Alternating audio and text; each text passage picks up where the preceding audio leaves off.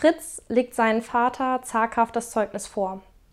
Mein Taschengeld reicht noch für 14 Tage und das Fernsehprogramm interessiert mich sowieso aktuell nicht besonders.